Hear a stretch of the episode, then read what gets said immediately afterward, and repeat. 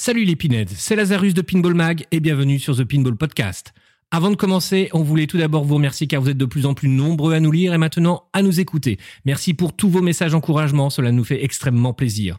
Aujourd'hui, nous allons vous raconter l'histoire du fabricant de flippers Williams à qui l'on doit des flippers mythiques tels que le 8 Ball, Medieval Madness, Monster Bash, Adam's Family, Twilight Zone. Impossible de tous les citer. On pourrait dire que la compagnie Williams est née avec une certaine conception du flipper et malheureusement, elle a sombré avec.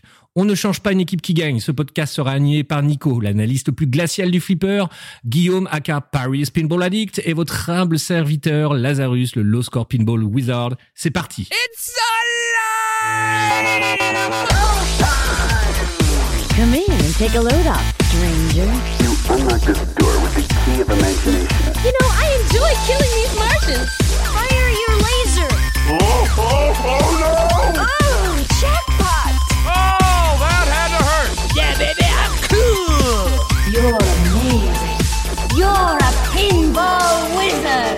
Alors deux secondes parce qu'on on parle pas d'actualité, on parle pas d'actualité, mais il y a comme eu les Tweepies euh, ce week-end, non? Il y a eu les Tweepies ce week-end, c'est clair. Ah, il y a les Tweepies, donc on va faire quand même une petite parenthèse sur les Tweepies. Moi, ça me semble plutôt pas mal, rapide, hein, euh, mais on, on va quand même en parler un petit peu. Qui est-ce qui était devant son poste pendant la nuit à part moi? Ah, ah, moi j'y étais, mais j'ai pas tenu. hein, C'était trop tard. Donc j'ai pas tenu tout- toute la nuit. J'ai commencé, mais euh, en plus ils ont fait une intro mais super longue. Euh, j'ai pas trop compris d'ailleurs. Euh, Pendant 20 minutes là, ils passaient des, des jingles, des machins, etc. Ah bah, Personne a compris, ça a duré, euh, ils avaient prévu de prendre l'antenne à, à 8h du soir, heure de la côte est américaine. Donc tout le monde s'est logué à 8h du soir, sauf qu'ils nous ont mis une demi-heure, mais vraiment 30 minutes chrono, de vieux spots de pub, il y en avait 6. Ils étaient dégueulasses. Il y avait des spots qui, avaient, euh, qui dataient de 2016 ou quoi, qu'on avait vu 40 fois. On a vu le mec de Marco Pinball à peu près euh, 70 fois entre, entre 2h et 2h30 du mat. Et euh, enfin, je sais pas, quand tu dis que tu démarres à 8h, tu démarres à 8h, quoi. Enfin, 8h pour les US. Donc, euh, ça commençait pas très très bien au niveau du, du punch de la cérémonie. Mais c'était enregistré ou c'était complètement enregistré ou pas? Et ben, c'était complètement enregistré, Nico, parce que euh, normalement, c'est une cérémonie qui se fait euh, pendant le Texas Pinball Festival. Et là, Covid oblige, depuis deux ans, ça a été fait sur fond vert, euh, enregistré. Alors, honnêtement, il y a eu du taf. Hein. Jack Danger et Imoto Arne ont fait le boulot. C'est pas simple. Ils ont fait ça en plus à distance. Mais euh, on va, on va en parler rapidement. Mais on l'a dit dans l'article, c'est, une cérémonie qui est, nécessaire. Néanmoins, ça manquait de, boost, quoi. Je sais pas. Vous, en avez pensé? Moi, je, comprends jamais pourquoi on fait patienter pendant 30 minutes. Pour moi, si on annonce un horaire, on annonce un horaire et on balance, euh, on, balance le show. Je pense qu'ils ont peut-être attendu qu'il y ait plus de connexion. Je sais pas s'ils avaient le moyen de le voir ou pas. Mais je pense que moi, ça m'a fatigué parce que pendant 20 minutes, déjà, j'ai cru que je, comme j'avais des problèmes de connexion avec mes hamsters qui pédalent pour avoir ma connexion internet, euh, j'avais l'impression de recommencer à chaque fois la, cérémonie au départ parce que je revoyais les mêmes spots. Je me dis, mais bon, sang, mais pourquoi ils font ça? Il y a toujours les 16 minutes, etc. Ça recommençait. Donc ouais, je trouve, je suis assez d'accord avec toi là-dessus. Je pense qu'ils auraient dû, euh, voilà, qu'il y ait deux personnes ou qu'il y ait 500 personnes, euh, allez-y, commencez le show. Les gens vont venir au fur et à mesure, quoi. Et Mm. euh, après, toi, t'as peut-être plus l'habitude, Guillaume, mais euh, moi, ce qui m'a un peu dérangé dans la cérémonie, euh, dans son global, même s'ils ont bien fait le job, etc., c'est quand même assez l'américaine. Donc c'est, on est vraiment dans l'auto-congratulation tout le temps. Et moi, c'est des choses parfois qui, enfin, en tant que de français pur et dur entre guillemets, ça, me- ça me, parfois, ça- c'est un peu trop. Mais bon, ils, ils ont l'habitude de fonctionner comme ça. C'est peut-être nous qui sommes pas assez euh, justement dans, dans ce mode-là. Euh, et ça, c'est un truc qui m'a un peu dérangé. Par contre, euh, ils ont fait des beaux lancements. Enfin, on voyait qu'il y avait des efforts de fait sur le- les nominés, Mm. etc. euh, sur les petites vidéos d'intro, c'est c'est pas mal. Mais je pense que je pense que ça peut être encore amélioré ce genre de choses. Carrément, c'était inégal au niveau des, des vidéos de, de remerciements. euh, euh, alors, il y a eu la vidéo, alors on va quand même faire un. On va surligner la performance de Hervé Flip. Hein. Euh, Rudy et César ont sorti une deuxième place de dingue. On sait qu'il y a un an, ils venaient de nulle part. Et euh, là, ils, ont, ils étaient tout proches de battre Jack Danger dans la catégorie euh, streamer. Super performance. Et ils ont fait un- une petite euh, vidéo vraiment marrante à base de Fast and Furious. Plutôt sympa. C'est celle qui m'a marqué avec celle de Todd Tucky. Todd euh, a perdu euh, dans la catégorie. Le grand euh, perdant, ouais. Ouais, ouais, de TNT Amusement, mais il a fait une vidéo vraiment chouette. Et surtout Canada. Bon, moi, je suis un fan de Canada. Euh, il a fait une super vidéo où il se moque de David Fix. Ça, ça de chez-. Elle faisait mal cette vidéo. Ouais, il est top ce mec-là. C'est un mec qui vient du marketing. On a le même métier tous les deux. On est attaché de presse de, de base et on travaille pour des agences de com. Euh, je connais d'ailleurs très bien son agence, Weber Chandwick à New York. Et, euh, et voilà, il a un style propre à lui. Il a un super podcast. hein. c'est le meilleur podcast du monde. Euh, et, euh, et je suis très très content à titre personnel. euh, je l'écoute régulièrement. Je suis très très content qu'il ait gagné son, son pour la quatrième fois. Le- Ouais, quatrième fois consécutive. Ouais. Bon, après, on parle quand même du, euh, du flipper de l'année. Il y a eu un flipper de l'année? Led Zeppelin C'est- Absolument, celui-là. Oh. Ah non, ce sera, il, sera, il, sera, il sera dans la compétition l'année prochaine, puisque, attention, c'est la particularité des Tweepies, c'est que c'était les Tweepies 2020 en mars 2021. Donc ça, c'est un autre problème, mais là, pour le coup, tu- les mecs des Tweepies, c'est pas des mecs du marketing, ils ont toujours pas compris, hein, que ce soit l'emballage ou quoi. Bon, c'est une autre histoire, mais. Donc Led Zeppelin, euh, heureux pour lui, ça sera l'an prochain. Ben non, le jeu de l'année, c'est Guns and Roses, baby. Ouais. Et pour l'avoir essayé, euh, je suis euh, à 90% d'accord. Voilà. D'accord, pour, pourquoi 90 Bah parce qu'en fait, c'est vraiment une belle machine. Ils ont vraiment fait, euh, ils ont vraiment fait une super machine. Euh, après, euh, honnêtement, les premières fois qu'ils jouent, les règles, c'est pas, c'est pas le truc le plus simple. C'est quand même un peu le bordel. Euh, et puis c'est pareil, je vois qu'ils ont aussi eu notamment le Best Music and Sound euh, Effects. Et là, j'ai envie de dire Best Music, bah, c'est les Guns. Donc forcément, euh, quand tu compares à un autre, euh, un autre pinball euh, avec des musiques qui ont été composées spécialement pour le pinball, enfin, là tu parles quand même d'un groupe mythique. Donc forcément que c'est de la bonne musique. Et les sound effects sont, étaient, étaient vraiment bien aussi. Mais il y a quand même d'autres jeux euh, qui étaient en compétition, qu'on- qui avaient leur, leur mot à dire. Et ils ont été écrasants en victoire là-dessus, hein, sur le Best Music and Sound Effect. Là, je suis un peu sur le site des Tweepies. C'est 42% quand même. Hein. 42%. Euh, le deuxième, c'est Rick and Morty, si je me trompe pas. Ouais, c'est ça. Deuxième, c'est Rick and, and Morty.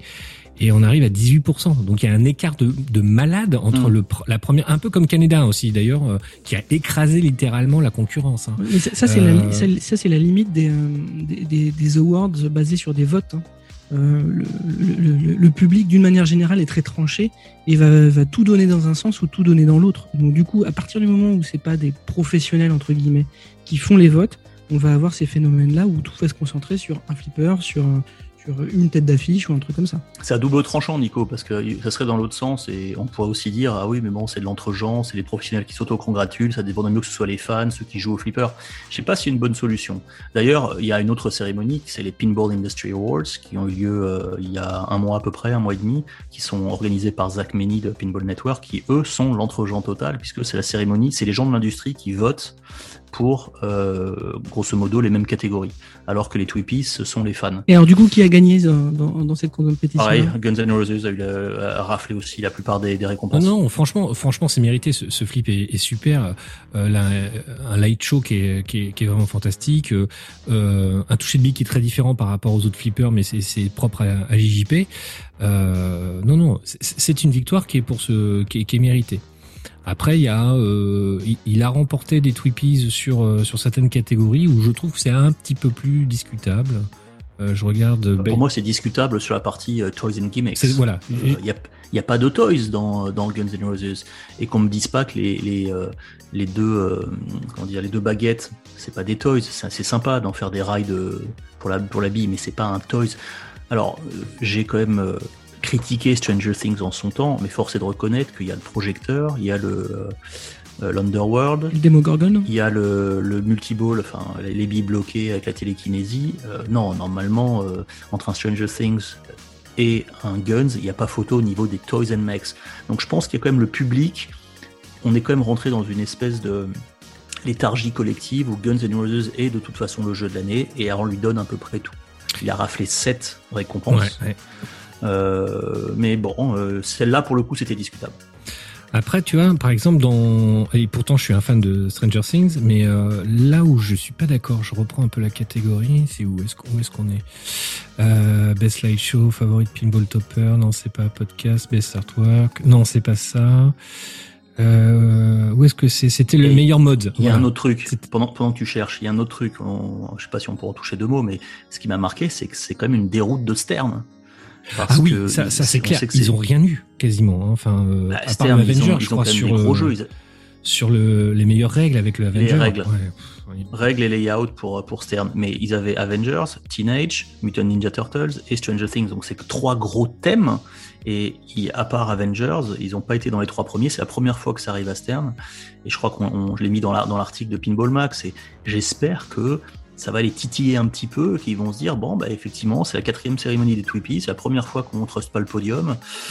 Bon, bah peut-être qu'il faut qu'on en mette un peu plus dans nos jeux. Et le grand, pour moi, le grand gagnant de, de ces Tweepies, et je vais revenir juste après sur euh, mon truc de Stranger Things, euh, c'est Spooky, euh, c'est Spooky Pinball, parce que c'est quand même un outsider, c'est une entreprise qui est familiale, ils sortent très peu de machines, et les mecs, ils ont remporté quand même pas mal de Tweepies, et c'est quand même face Ils à ont un, gagné trois. fa- Ils, ont gagné trois. face à Ils un étaient géant. attendus, hein, Lazarus. Ouais, hein. ouais, mais face à un géant comme Stern ou euh, un vrai second comme JJP, c'est une belle performance, quoi.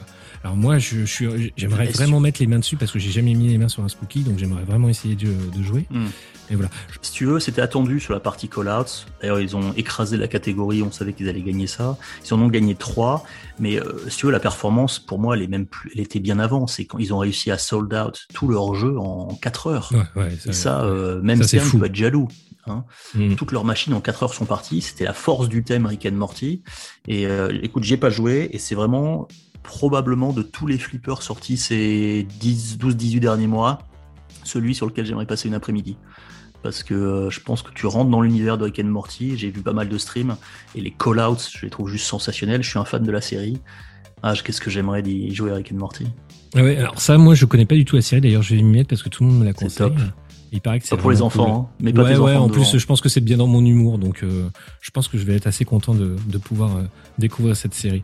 Et pour revenir donc sur mon, euh, là c'est Best Pinball Mode of euh, 2020, et on arrive à Stranger Things. Et là, pour autant, j'adore le le vidéo proche, j'adore le concept d'avoir mis de l'encre UV, etc.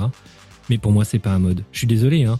Un mode, pour moi, c'est quelque chose qui est rajouté après et qui n'est pas officiel. Euh, quelque chose qui est rajouté Mm. vraiment par euh, par euh, un tiers, quoi, mais pas par la société mère.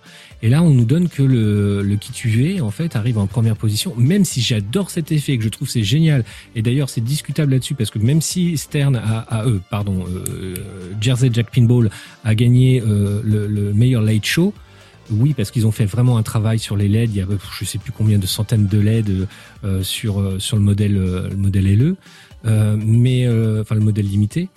Et euh, sur le Stranger Things, même si c'est qu'un effet de lumière, en fait, il y a une intégration du thème de la franchise ainsi qu'une intégration propre à un jeu mécanique avec le, upside down quand, quand, quand le kit UV s'allume, qui est vraiment qui est vraiment génial. Et on n'avait jamais vu ça. Et ça, c'est vraiment, vraiment super. Mais par contre, c'est pas mode.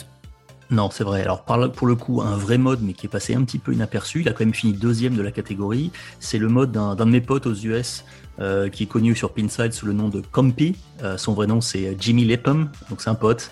Et c'est un mec qui est dans l'univers du flipper depuis des années. Il bosse d'ailleurs avec euh, Spooky. Il a fait des trucs pour Spooky. Il a créé un mode génial que pour Twilight Zone. C'est un espèce d'écran que tu mets au fond de ton flipper, euh, au fond de la caisse. Et ça te, il interagit, l'écran, c'est un écran LCD qui interagit avec les différents Mhm. modes de Twilight Zone. Et Dieu sait qu'il y, y a 14 modes de jeu dans Twilight Zone. Donc ça te, ça te modernise le flipper. Je l'ai commandé. Euh, J'espère le recevoir dans quelques, dans quelques temps. Je sais pas encore si je vais l'installer parce que il y a déjà beaucoup de choses sur mon Twilight, mais le mode est sensationnel. Je suis content qu'il ait eu une deuxième place parce qu'il a pas du tout eu la promotion, évidemment, qu'a eu l'usi- ce qu'a fait l'usine de Stern pour son, son, propre kit. Mais euh, ouais, belle performance de, Compy et de son mode Twilight Zone. Si vous avez pas vu, tapez ça sur Google, regardez un petit peu, ça, mérite. euh, pour ceux qui ont des Twilight Zone, il y a quand même 15 000 Twilight Zone qui ont été produits, donc il y a, en a- quelques-uns qui sont joués en France. Si vous êtes un proprio de Twilight Zone, regardez le mode de Compy sur l'écran euh, du fond de Bagla, c'est top. Mais on peut gagner hein, avec un mode sur un flipper qui a plus de 20 ans. Oui, oui, bien sûr. C'est- oui, c'est un mode. On oui. peut gagner On cette peut, on peut gagner un Tweepy Awards avec, euh, avec un. Mais oui, mais le truc, c'est c'est- c'est qu'il y a une prime à, il y a une prime à la nouveauté. Ouais, c'est le mode, c'est le, mode qui est remarquable en tant que tel. Et j'ai envie de dire, d'autant plus pour un flip qui a 27, bientôt 28 ans, parce que c'est 93 Twilight Zone, tu dis, le moderniser avec un écran LCD. euh, et, et le, en fait, ça fait un peu comme, euh, vous savez, sur euh, Circus Voltaire. Il y avait Mhm. l'écran DMD qui était au Mhm. fond. Donc là, bah, il y a l'écran DMD classique de Twilight Zone. Et en plus, donc au fond de la caisse, il y a un autre écran et qui donne des informations complémentaires. Je trouve que c'est pas mal de moderniser son flip aussi. C'est un- c'est un- c'est comme une œuvre d'art, c'est jamais complètement fini. Après, un des trucs que j'ai remarqué aussi sur euh, cette cérémonie des toupies, le grand, euh, le- la grosse absence quand même, c'est le tortue. Notamment, euh, alors une fois de plus, j'ai pas joué au Rick and Morty, donc je peux, je peux pas dire, je voilà. Et quand on voit que le que le, le Rick and Morty euh, arrive premier, en deuxième, euh, bien loin déjà, euh, c'est le Guns, et en troisième position, c'est le Tortue, alors que je trouvais que justement, et c'est d'ailleurs Mark Silk qui avait fait les les call-outs dessus le travail avait vraiment été bien fait. Enfin, c'était, euh, enfin, ce, ce, ce flipper est sorti sans rien, alors que c'est un très très bon flipper. Et il a rien eu, quoi, mais vraiment rien eu. Ah, Après, après les, on se rend compte que surtout les flipsterns mettent un peu de temps, pour la plupart, je trouve, à atteindre leur, leur, pleine, leur plein potentiel. On commence juste maintenant, un an et demi après sa sortie, à, à réaliser que Stranger Things est franchement pas si mauvais que ça, et c'est peut-être même un bon flipper. Et euh, j'entends de plus en plus de commentaires de gens qui étaient un peu négatifs sur Stranger Things il y a, encore un an, qui là, avec l'évolution du code et le fait que le- ça soit un peu tassé, euh, il commence à prendre un petit peu de bouteille le flip, et ben on commence à l'apprécier pour ce qu'il est, et, et tant mieux. Et peut-être que ce sera le cas pour Teenage d'ici euh, 12 ou 18 mois. Mais de manière générale, le- les, flippers Stern, euh, voilà, on, a énormément d'attentes pour eux. On est souvent un peu déçus à la sortie parce qu'on ah merde, il n'y a pas autant de choses qu'on voulait. Et puis le code évolue, et puis on s'y fait, et puis il y a d'autres flips qui sont arrivés depuis, et puis on y rejoue, puis finalement on se dit, putain, c'est bien en fait, c'est sympa. Faut laisser du temps au temps. Dernier truc que moi je vois, c'est pareil sur les. euh, ça, c'est un truc qui fait couler beaucoup d'encre et qui fait parler pas mal de podcasts aussi, c'est les toppers. Quand je vois effectivement que le topper Ouais. numéro 1, Mhm. c'est Rick and Morty, et qui a été. euh, alors, des gens qui n'ont pas compris parce que c'est juste un bout de plastique. Enfin, moi je le dis, je le redis, les toppers ne sont que des bouts de plastique, les gars. Donc, tous les pinettes qui gueulent toujours sur les toppers, c'est soit vous êtes fan de toppers et vous voulez finir votre machine, euh, soit vous, vous ne le faites pas. Et ça, je peux très bien l'entendre. Euh, par contre, le prix, effectivement, est exorbitant, surtout avec les derniers toppers comme le Elvira ou, euh, ou le Tortue. Euh, mais ça reste que des bouts de plastique, quoi. Enfin, bien sûr que c'est vendu super cher et c'est une option et personne ne vous oblige à l'acheter. Et je pense qu'en fait, là, ce qui a plu, et une fois de plus, ça, ça fait écho à ce que tu disais tout à l'heure, Guillaume, c'est que dans le Rick and Morty, eh ben, en fait, le topper était gratos.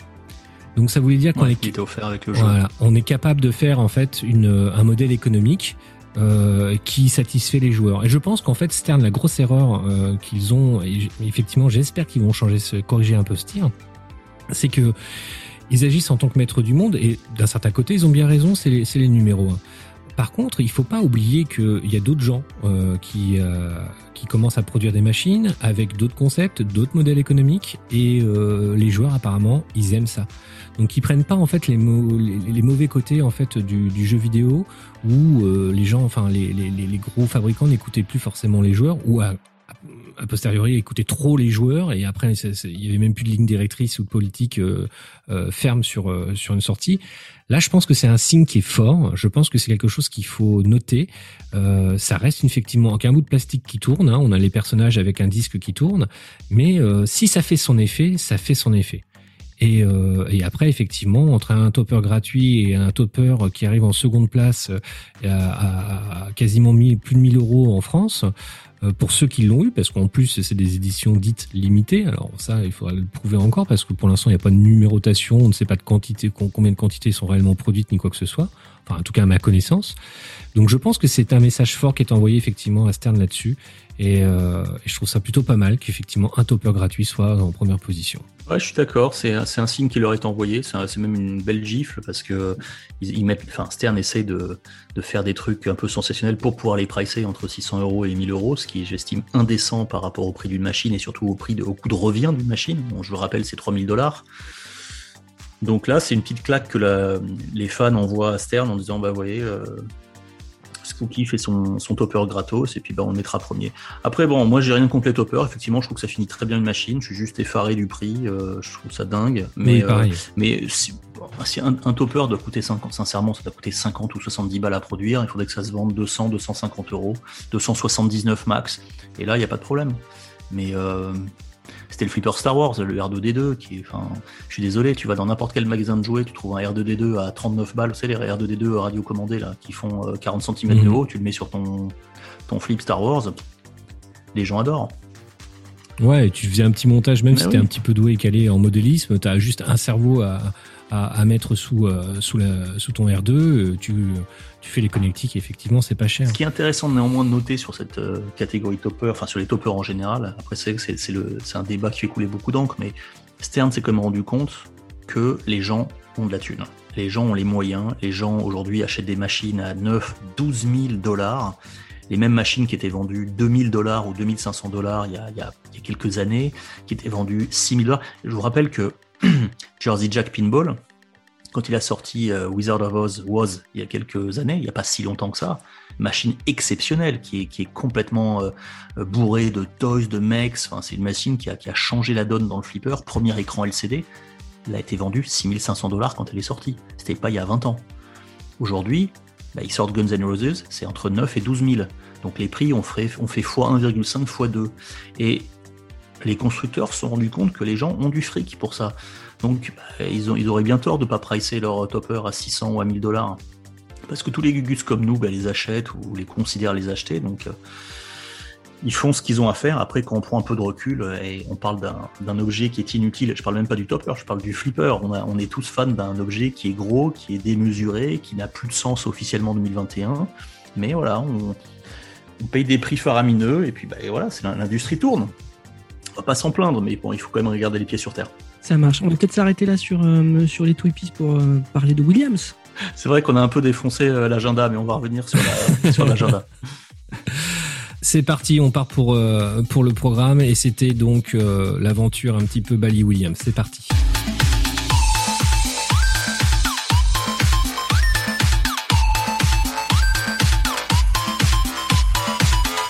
Et donc on enchaîne sur le deuxième sujet qui est euh, un peu d'histoire, mais surtout euh, une discussion autour des flippers Williams. Euh, Williams, le plus- un des plus grands fabricants de flippers de tous les temps, on va dire, avec des, des flippers mythiques comme 8 Ball, Medieval, Madness, Monster Bash, Adam's Family, Twilight Zone. C'est impossible de tous les citer, mais il y en a, il y en a tellement.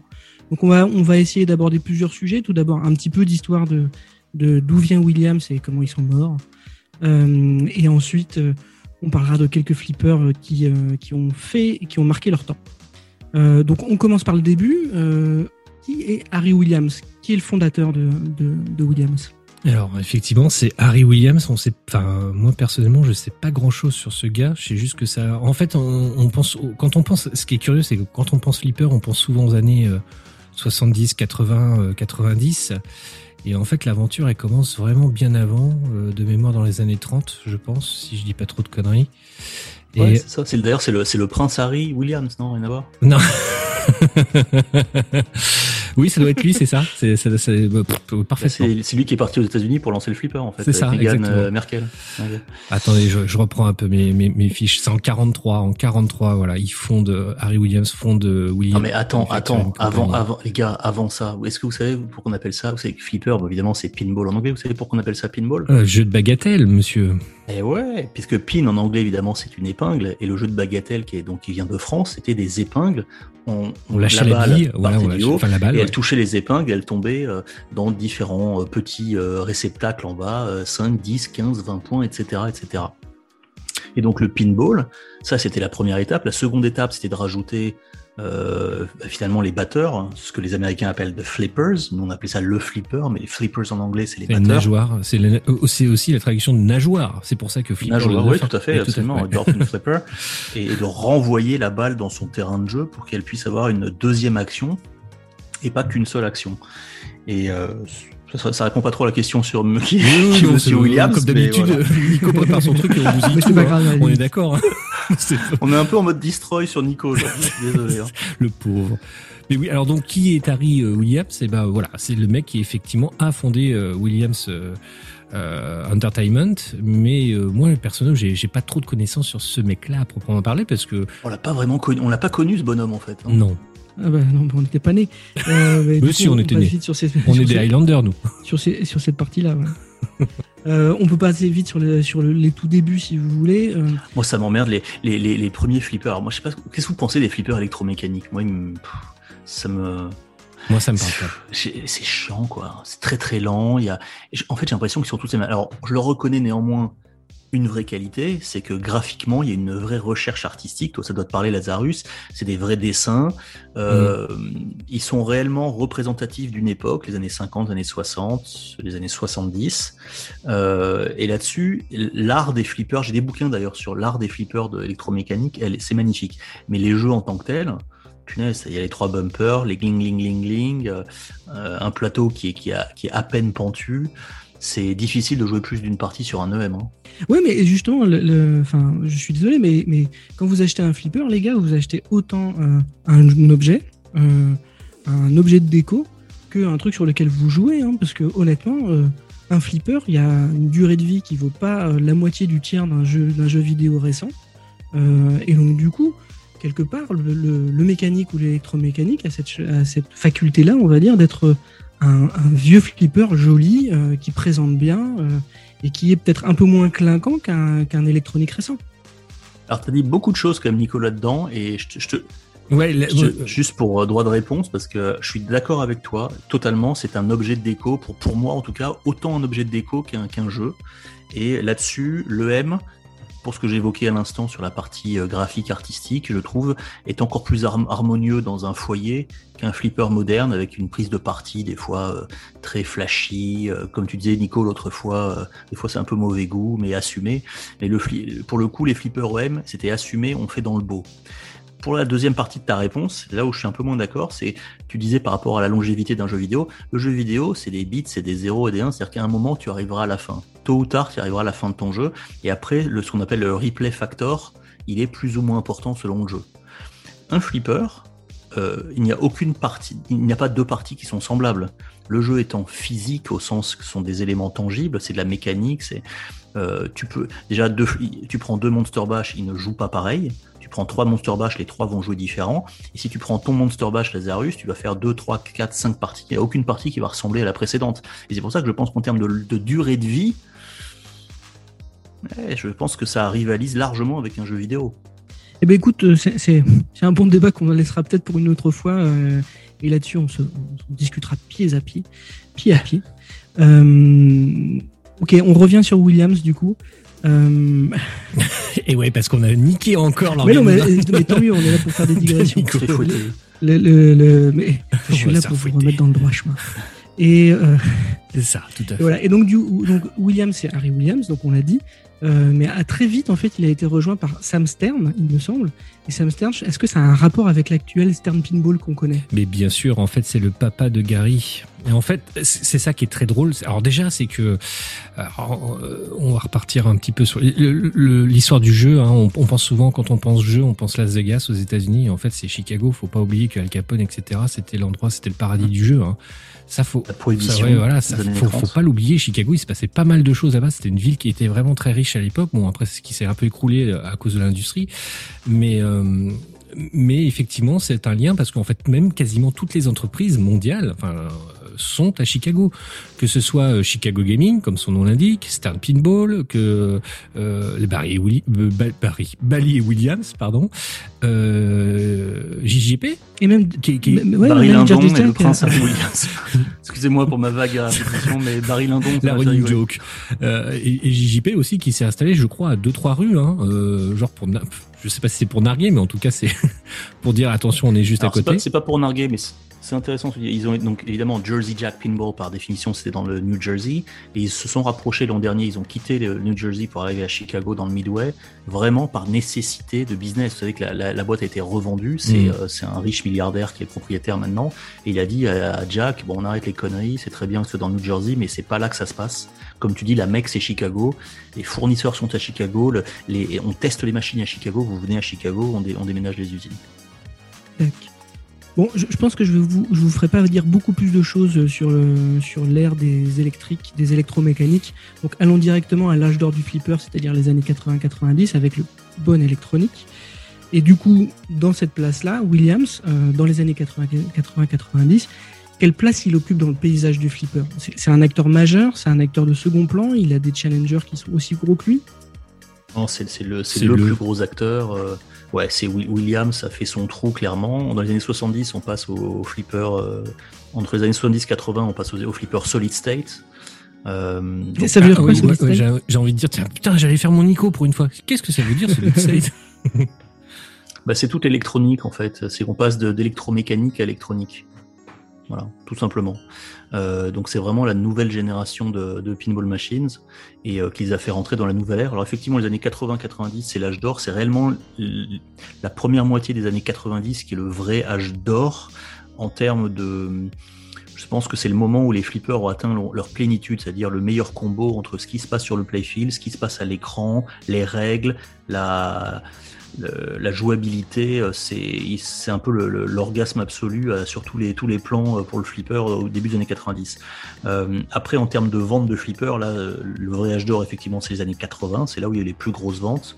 Euh, puisque si, euh, d'ailleurs, on prépare un article, je vous fais la surprise en direct, Pinball Mag, on prépare un article sur les 15-20 plus grosses ventes de l'histoire du flipper. Super. Et en fait, on verra euh, que sur les 15-20 premiers, je crois qu'il y en a euh, 17 qui, qui ont été faits avant dans les années 80. Il y a que 3 flippers dans les 20 premiers qui sont sortis après les années 90. Alors, ça, ça, D'accord. ça, Et, ça, ça et- un- Vas-y, vas-y, Nico. ouais, ouais, dans les 20, euh, dans les 20 dont tu parles, euh, il y en avait combien qui, il y en a combien qui sont Williams? Euh, tous, il n'y a que du Williams. C'est 100% Ah, comme de ça. Williams en fait. Ouais. Donc en Ouais, gros, c'est à peu près la même hégémonie que ce qu'on vit aujourd'hui avec Stern, mais à l'époque c'était Williams quoi. Ouais, alors c'est même pas comparable, Nico, parce que Stern aujourd'hui, quand il vend euh, 5000 machines, c'est considéré comme un best-seller. Mhm. À l'époque, 5000 machines, ça se faisait, quoi. Euh, pour rappel, euh, euh, la plus grosse vente, c'est Adam's Family avec plus de 20 000 ventes en 1992. Le numéro 2, c'est 8 Ball Deluxe, qui était à pareil quasiment à 19 ou 20 000 et quelques. Et je crois qu'il y a que 15 machines. Non, pardon, il y a que 11 ou 12 machines dans l'histoire du flipper qui ont dépassé les 15 000 ventes.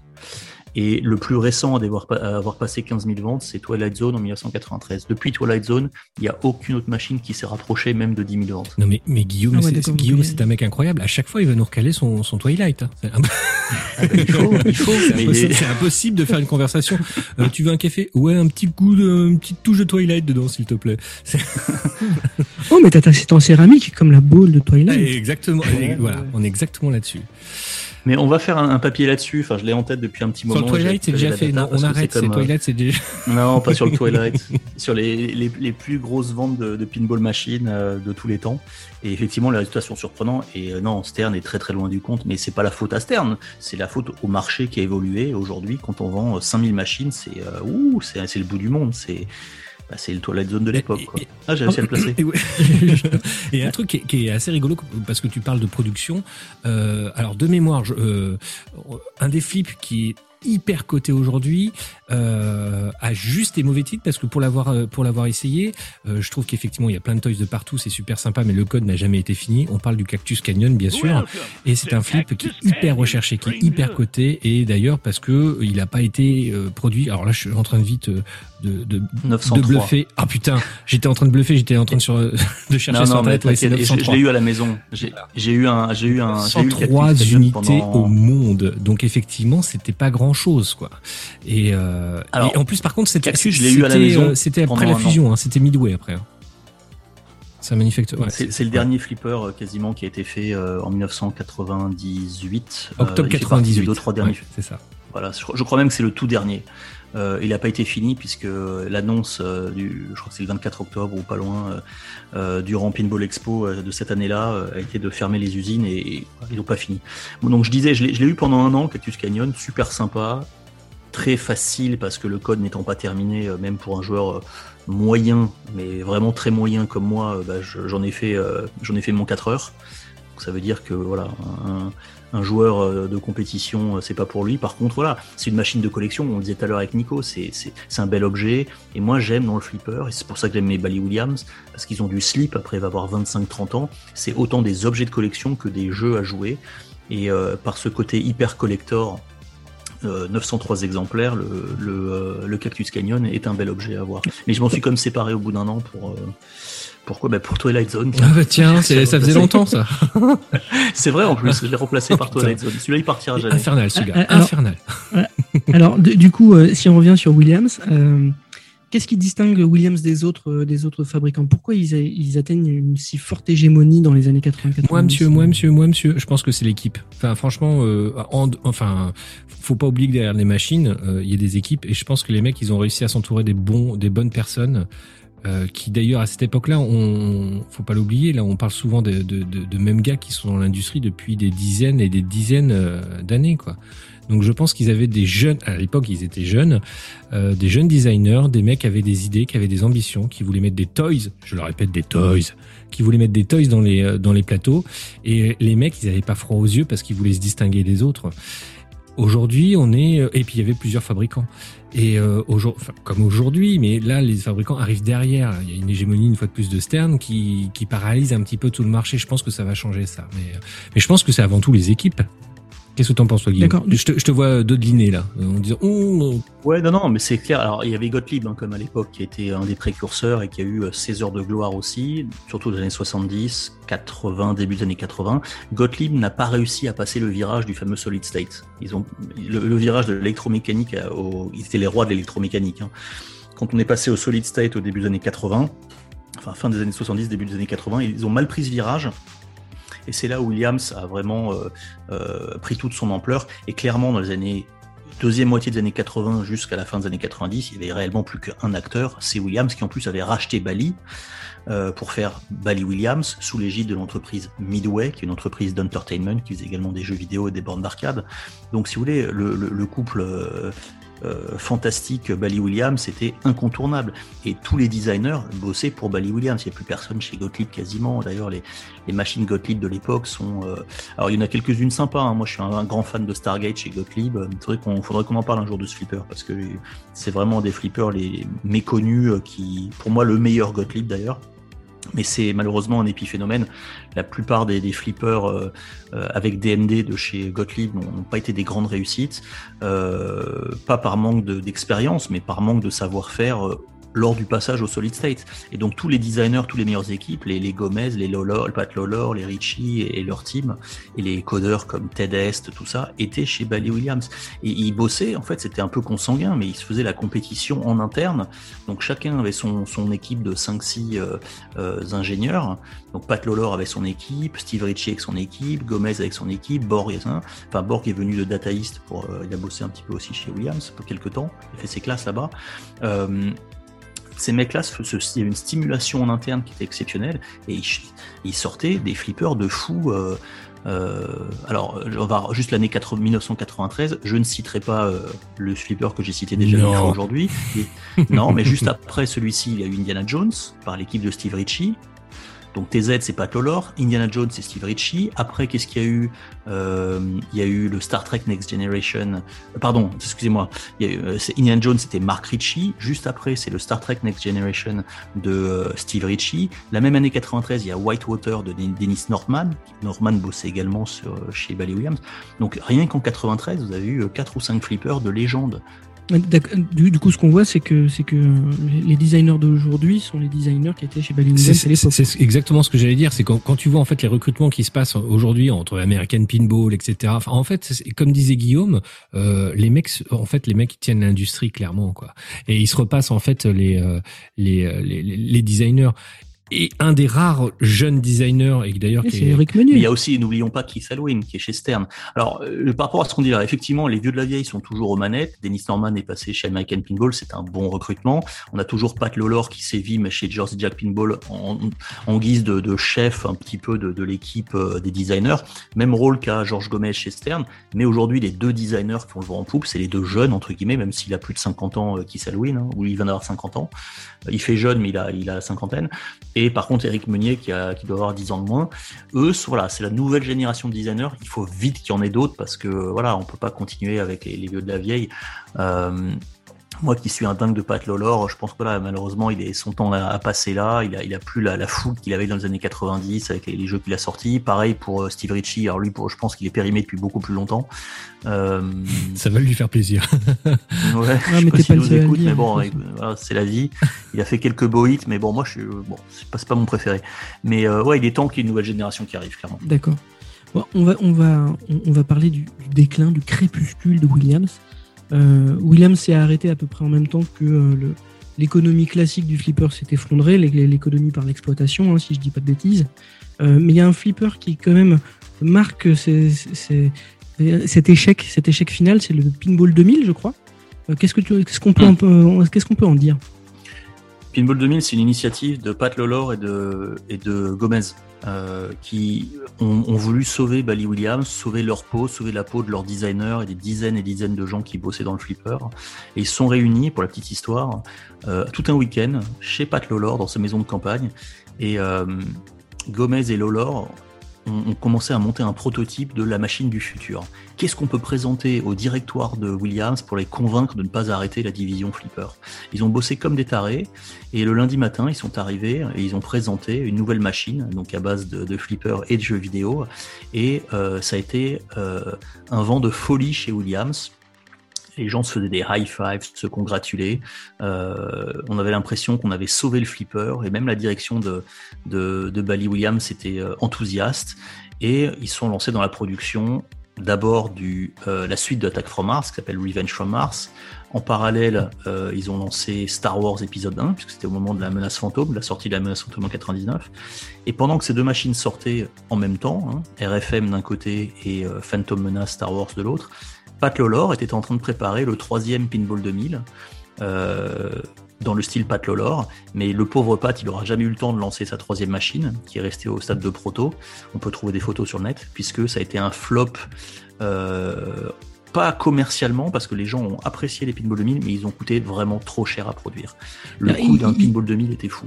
Ils avaient quoi de particulier ces, ces Flipper Pinball 2000 Ah bah, il combinait un playfield de flipper et un écran euh, tube cathodique. Et en fait, tu interagissais avec l'écran. C'est-à-dire que sur, euh, dans le Revenge from Mars, l'alien apparaissait sur l'écran et avec la bille, tu shootais dans l'écran et tu faisais, euh, tu tuais l'alien, par exemple, pour être très clair.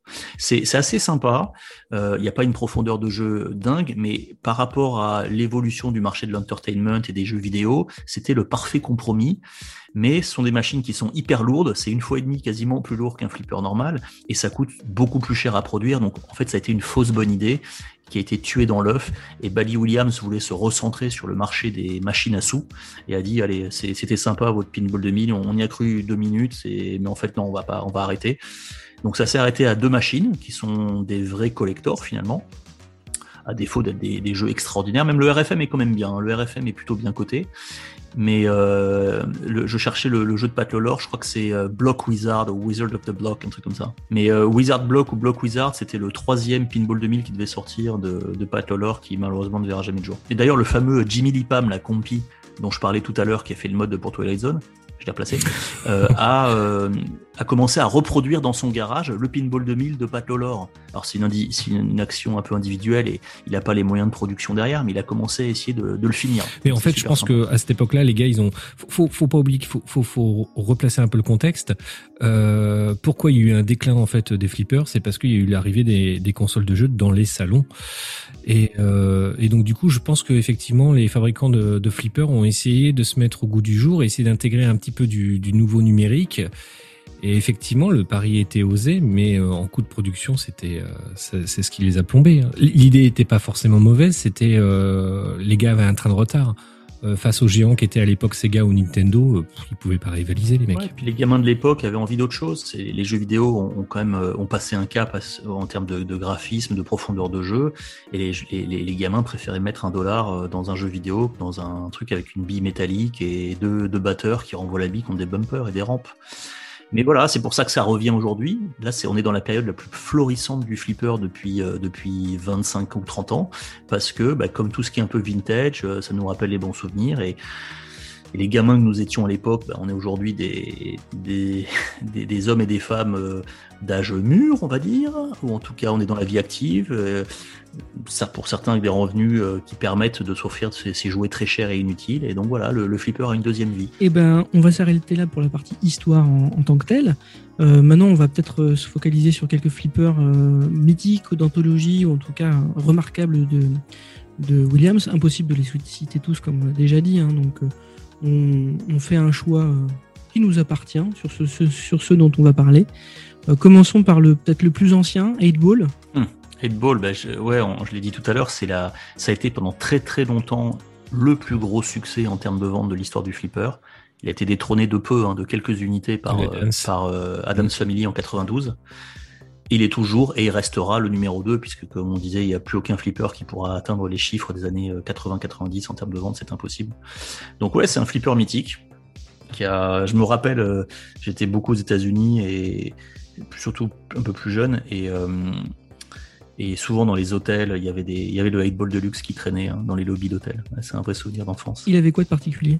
Alors moi je peux rien te dire là-dessus parce que j'ai jamais mis les mains dessus, donc ça, Ouais, non, mais euh, c'est, c'est, c'est- si tu veux, c'est- il y, a- il y a des thèmes qui sont, qui marchent bien avec le flipper. La, la musique, alors, Ouais. moi, je sais pas, les flippers musicaux, c'est pas ma cam, mais pour beaucoup, le flipper va avec la musique, et pour beaucoup aussi, tout ce qui est snooker, billard, euh, tout ça, est- c'est un thème qui se prête bien au flipper. Alors, on parle de billes dans les deux cas, euh, et il a plu. euh, je- C'était des jeux de café.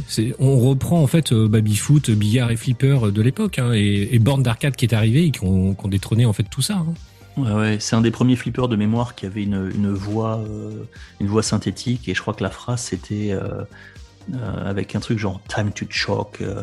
Non, c'est pas c'est pas ça du tout, mais il y a le mot choke dedans. Enfin bon, il y avait une phrase assez euh, assez symptomatique et, et mythique de ce flipper, et voilà. Non, non, il a évidemment marqué son époque. C'est la deuxième plus grosse vente de l'histoire. Après, on peut parler de Attack from Mars, par exemple. Celui-là, tout le monde le connaît. Through. Ah ça et et alors ça ça c'est d'ailleurs c'est drôle parce que enfin pour pour euh, pour les auditeurs euh, avec Nico on s'est connus euh, et quand on jouait au flipper on avait notre flipper qui était euh, vraiment notre flipper fétiche qui était le Theater of Magic et euh, et c'est curieux parce que c'était enfin quelques années plus tard on a moi je me souviens avoir joué énormément alors qu'on fréquentait la même salle de jeu sur le Attack from Mars et et Nico ne se souvient pas d'avoir joué sur ce jeu alors que je suis persuadé que tu as joué à cette époque-là, au moment où il est sorti. Non, moi, je joue au baby-foot. Oui, c'est vrai, mais je suis persuadé que tu as mis les mains dessus. Et Nico Et moi, qui a je me coulé le souviens flipper pro- je me- ça. Je me souviens de ma première impression sur ce flipper. Je me dis, je regardais le jeu, je me dis tiens c'est bizarre comparé euh, au Theater of Magic ou euh, ou Indie ou ex- je me disais putain mais il y a rien sur ce flip et tout est espèce dans, dans le fond de plateau. T'as deux trois marionnettes, enfin deux trois petites euh, figurines et c'est tout. Et euh, à défaut, en fait, je me souviens pourquoi j'ai joué à ce jeu, tout simplement parce que Theater of, euh, of Magic était euh, était hors service et je me dis bon, bah, euh, faut que je sois, bon, je suis là maintenant, je vais jouer quoi. Donc euh, je mets ma pièce de 10 balles, je joue et j'ai passé euh, une enfin une bonne partie de ma tirelire là-dedans quoi. J'ai trouvé génial. Et il, il- en fait, ce qui est, ce qui est super, c'est qu'effectivement, il, il est pas forcément très profond comme jeu hein, parce que c'est on shoot la scoop, on shoot la, enfin c'est on y va quoi. Mais en fait, il était tellement fun. Et puis alors, chiffré en milliards tes scores, ça c'était génial. Au début, euh, là, là d'un seul coup, j'avais l'impression d'être un bon joueur. Pour un low score pinball wizard, là, j'avais l'impression de briller, quoi. c'était, c'était fantastique, quoi, à cette époque-là. C'est clair qu'il est généreux. Oui, là, là, en niveau point, ouais, il est généreux. Il est très dur, Attack from Mars. hein. C'est, c'est un jeu qui plaît à tout le monde parce que euh, ma fille de 8 ans ou n'importe qui qui n'a jamais joué au flipper, effectivement, il peut bâcher la soucoupe et, et se faire et kiffer tout de suite. Par contre, pour le terminer, aller euh, au Wizard Mode, euh, c'est pas simple. Et euh, c'est pas un hasard si c'est, euh, bon, c'est probablement l'un des flippers, sinon le flipper qui a le plus de flow. Mais voilà, il est très facile d'approche, mais très très dur à terminer, euh, exceptionnellement dur Attack from Mars. Et, et pour la petite histoire sur Attack from Mars, la raison pour laquelle le- les deux tiers du plateau sont vides, c'est qu'au départ, Brian Eddy, il avait comme volonté que la soucoupe soit articulée par un bras mécanique. Et la soucoupe, elle devait se balader sur le playfield. Ah, ah, ah, Ah, ah, donc revenir. un peu un pas shoot comme sur le Ghostbusters, parce que moi aussi j'ai placé mon flipper préféré, le Ghostbusters, Ouais, avec ouais. le Slimer. Exactement, Ah, comme, le le, gros comme gouffre, le là Slimer, exactement. le. Elle devait se déplacer sur le playfield et revenir. Bon, finalement, pour les raisons de coût, blablabla, euh, euh, ça n'a pas été fait, donc elle est là où elle est. Donc, le pla- donc ça paraît vide, mais mais il y, a un- il y a un tel flow, et en fait, il y a quand même. Alors, c'est oui, c'est pas de la profondeur de jeu, t'as raison, je cherche le terme juste, mais Effectivement, celui qui ne connaît pas le flip, il va arriver, il va bâcher, la, il va les soucoupes. Mais pour le gagner, ce jeu, c'est pas en bâche, il faut bâcher les soucoupes bien sûr, mais il faut savoir faire les bonnes rampes au bon moment, activer les différents multiballs au bon moment. Sinon, tu pourras jamais avoir les, derniers, dernières soucoupes. Il, est, dur. Vraiment, on parlait du Cactus Canyon qui était d'une facilité sans nom. Moi, j'ai quand même eu quelques flippers à la maison. C'est probablement le flipper le plus dur que j'ai eu, Mars, ou que j'ai d'ailleurs, je l'ai toujours. Ok. euh, on, va, on va parler d'un flipper dont on parle un peu moins généralement, et pourtant il a, il a des vraies qualités et des une vraie originalité. Euh, C'est le Circus Voltaire. Qu'est-ce qu'on peut en dire? Alors moi je peux rien en dire, j'ai jamais foutu les mains dessus. T'as bien choisi ton flipper là. Par contre il est beau. Moi j'ai toujours trouvé beau. Euh, C'est une prise de parti. Hein. Circus Voltaire, c'est pareil, c'est un des derniers flippers Bally Williams, c'est 1997. Euh, c'est John Popadiuk qui est aux commandes. Euh, et il a donc cet écran DMD qui est intégré au Playfield, qui est une unicité de, de Circus Voltaire. Et puis il y a une prise de partie artistique. euh, le, même le fronton est, est, est un peu particulier. euh, Le jeu est quand même très très sympa. Euh, c'est pas un flipper qui laisse de marbre. On- soit, soit on l'adore et puis c'est un vrai objet de collection, il est beau, il est vraiment soit très on n'est pas fan. Ouais, alors, mais voilà, mais il y a vraiment les deux écoles. Il y a ceux qui aiment pas et ceux qui adorent. Euh, voilà, moi je trouve que c'est plutôt un flip très sympa et pour quelqu'un qui est un collectionneur de flippers, euh, il- ça se mérite dans une collection. ouais.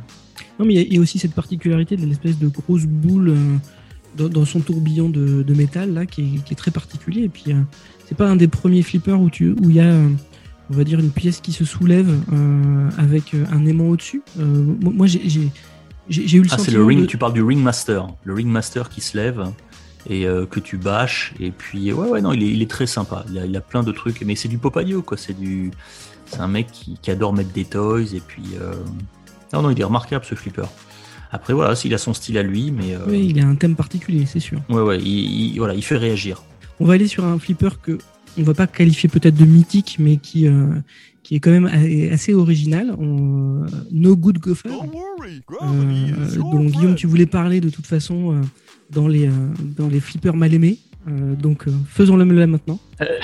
Alors, il, est pas mal aimé parce que les gens. euh, alors, c'est déjà c'est un flipper de Pat donc c'est peut pas être un mauvais flipper. C'est, il est probablement le meilleur designer de l'histoire du flip. Il est pas mal aimé parce qu'il est apprécié euh, pour euh, son design de plateau, les shots. Il y a quand même un des meilleurs shots de l'histoire du flipper, c'est le trou en un de, de No Good Gophers, qui est un, un régal. Mais il a un thème qui est assumé, euh, qui est le golf, mais version euh, un peu clownesque avec les, les, les deux marmottes. Donc c'est un peu, c'est un, peu enfantin, c'est très familial. C'est c'est pas un flipper que le joueur invétéré euh, recherche absolument, mais pour qui cherche un flipper familial pour jouer avec ses copains et surtout avec sa famille, c'est un super flip en fait, parce que c'est un super design, un super layout de Pat Lawlor, mais il est pas connu. Je dirais pas qu'il est mythique, je ne mettrai pas du tout ce qualificatif à, à No Good Gophers, mais c'est un très bon flipper. Moi je trouve super dur. J'ai jamais rien compris à ces shots. Enfin, c'est je sais pas où foutre la bille. c'est c'est- je trouve que c'est le bordel sur le plateau. Sur, euh, même si je comprends euh, l'intérêt, je trouve que c'est toujours le bordel sur ce plateau. J'ai- Et- j'ai du ma- moi j'ai du mal avec ce flipper. Je sais pas, il y, y a, il y, a, il y a une espèce de pièce qui descend et qui change complètement les shoots aussi. euh, un, truc très bizarre là, qui, qui descend sur le plateau et qui, euh, qui fait des rampes. Ouais, c'est le fameux shoot en un en fait. Tu peux faire un, un roll in one. Euh, et non, ça, ça, ça- il faut l'essayer. Hein. C'est vraiment, c'est C'est considéré particulier, comme un- c'est un ovni. Hein. Là, pour le coup, c'est considéré comme un des shots mythiques de l'histoire du flipper. Il y a quelques shots comme ça dont on se rappelle. Euh, moi, dans mes shots mythiques, j'ai justement Attack from Mars, c'est le lock shot, la, la rampe centrale. Euh, J'adore ce coup, je trouve qu'il est d'une sati- satisfaisante au possible. Mais le Hole in One de No Good Gopher, c'est un, un vrai, euh, un vrai shot particulier. Bon, on s'arrête là? Le- tu as oublié le Adams. Ouais. Moi je Ah veux bah tu parler veux du parler Adams. du Adams, on va, on va parler du Adams. Mais j'ai- j'ai j'ai fait exprès de l'évier. Une très mauvaise Non, imita- imitation euh, du elle par- tu, tu rigoles, elle est parfaite cette imitation, mais tout le monde l'a reconnue. euh, Et en plus, la track mode euh, sur ce flipper avec les, les, les flippers qui bougent, qui font C'est génial. C'est Ah top. non, c'est top. Qu'est-ce que vous en pensez du ce, ce, ce Adams là aujourd'hui Est-ce que toi, toi Lazarus, qui a des, des sternes à n'en plus finir, euh, qui est quand même dans les flips hyper modernes, est-ce que t'au- t'aurais un Adams chez toi? Ou est-ce que c'est trop vieux pour toi? Eh ben écoute, tu vois, un, un des premiers flippers que j'ai fait acheter à un de mes potes, c'est un Adams Family. Et, euh, et on, donc, euh, il a traversé la France pour aller le chercher. Il est en très, en très bon état en plus. Et on y a joué et je, je le trouve génial. Par contre, putain, il, il est costaud hein, quand même. Enfin, pour l'époque, pour un jeu de bar, en fait, il est quand même assez costaud. Moi, j'aime bien cette main qui sort de cette boîte et qui vient loquer ta, ta bille et qui la remporte. Euh, le placement des bumpers sur la gauche aussi. 4, quatre ou 5 bumpers, je sais plus exactement. Il y en a quatre. 4, 4 voilà sur la gauche, qui est assez particulier parce qu'en fait, euh, les bumpers, euh, normalement, ils sont plutôt généralement sur le haut du plateau. Et là, en fait, ils arrivent, c'est quand Tabi redescend euh, vers les, euh, les in-lane, il peut euh, interagir avec les bumpers. Et je trouve ça assez Et original. Lazarus, Et je trouve ça... Lazarus, j'ai une, j'ai une bonne nouvelle pour Oh toi. non. c'est comme sur Twilight Non, Zone, putain, à ça gauche. fallait me le placer. Merde. Voilà. Donc, euh, donc voilà. Et euh, non, t'as le coup de la bibliothèque, puis t'as des petits. J'aime bien parce que moi j'aime bien les petits shoots secrets comme ça, un peu comme j'ai Ah, retrouvé c'est- sur le. C'est Lolor. le- Pas que Lolor, c'est que des shoots secrets. Ah, c'est pour ça que ce mec est un génie. C'est- un mec qui il déstructure complètement les playfields. Il va pas dans la facilité. Il fait pas du fan layout. Il fait pas du Steve Ritchie, le King of Flow. Bah oui, s'il y a rien sur le plateau, évidemment, la bille, elle circule vite. Non, Pat Lolor, il garde du flow. Il fait aussi du stop and go. Par contre, à chaque fois, à chaque nouvelle itération de ses, de ses inventions de flipper, il veut déstructurer l'establishment. Et chaque flipper est une vraie originalité. Whirlwind est une originalité de fou. Funhouse est un flipper déstructuré au possible. Euh, Adams, je Ouais. de Voldemort. Mais- c'est non, c'est fantastique. Et effectivement, Adams Stop. Il y a aussi le, le petit flip invisible là, sur Adams qui est canon. Petit Oui. flipper de gauche là, Ouais, qui, euh, qui se déclenche tout seul. Pas invisible, pardon, qui, qui se déclenche tout seul. Euh, non, mais c'est vachement bien. J'adorerais avoir un Adams. Si j'avais une place infinie, il me faudrait un Adams. C'est un flipper qui est pareil. hein. Par contre, c'est dur. hein. Le mec qui veut faire des, milliards là, il faut qu'il s'accroche. Enfin, au début, c'est quand même pas un flipper qui euh, qui a une prise en main euh, vraiment évidente. Tu cherches un peu tes tirs, t'as quand même. Alors là, je me souviens plus, ça fait longtemps que j'y ai pas joué quand même, mais t'as un tir qui est sur la gauche là, c'est pareil pour pour accéder à une rampe ou je ne sais plus où. Je me disais, mais putain, mais comment je vais y arriver pour euh, pour foutre ma bille là-dedans quoi. Mais c'est un flip. Bah, c'est une autre philosophie. Hein. ouais, et puis mais par Faut contre, pas oublier qu'à l'époque, comme tu c'est pareil, excuse-moi de te couper, mais c'est pareil, c'est un, je trouve qu'il y a un bon respect de franchise. Et ça, j'aime bien quand on prend une franchise, qu'on la respecte. Euh, parce que sinon, en ce moment-là, pourquoi chercher à prendre une franchise, autant prendre, euh, créer un thème et puis, euh, et puis on y va, quoi. Mm. Mais le Adam, c'est vraiment, euh, je pense qu'il mérite son succès de l'époque. Alors, en plus de l'époque, parce que c'était un film de l'époque. Euh, mais aujourd'hui, pour les quarantenaires, euh, les quadras qu'on est, euh, ça nous parle encore. C'est un flip où, tu prends du plaisir à jouer. Mais par contre, il est dur. Et toi qui aimes bien les modes, justement, je pense qu'une petite pin sound dessus, par contre, pour améliorer un petit peu la qualité sonore, parce que c'était quand même pas ça à l'époque, là, tu mets une pin sound là-dessus, à mon avis, c'est royalissime, quoi. Ouais, parce qu'en 92, c'était juste avant la sortie de- du DS, DCS, DSS ou DSS pardon, qui était en 93.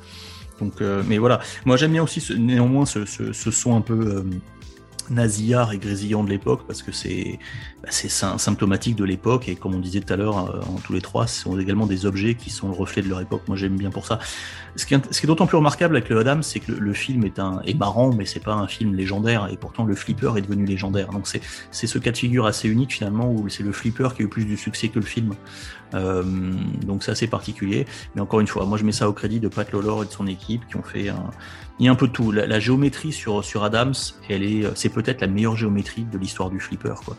Il suffit de reprendre les, les différents shots, les, les diagonales, les machins. Tu parlais de la bibliothèque tout à l'heure.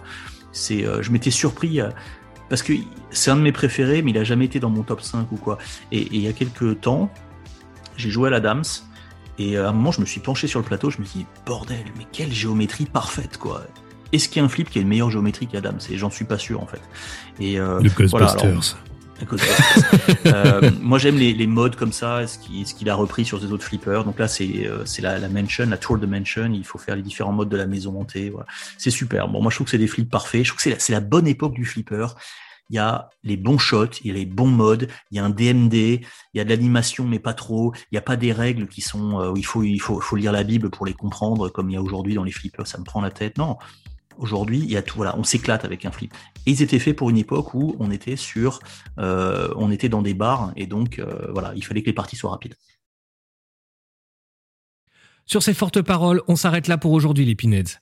Une dernière chose avant de vous laisser. Nous voulions remercier très chaleureusement nos contributeurs Tipeee, Nicolas, JP et Monsieur Gilou. Grâce à eux, nous avons été en mesure de vous proposer un meilleur podcast que le premier. Si vous aussi, vous voulez nous aider et faire avancer la communauté Pinhead française, n'hésitez pas à vous rendre sur notre lien Tipeee disponible sur notre site www.pinballmac.fr.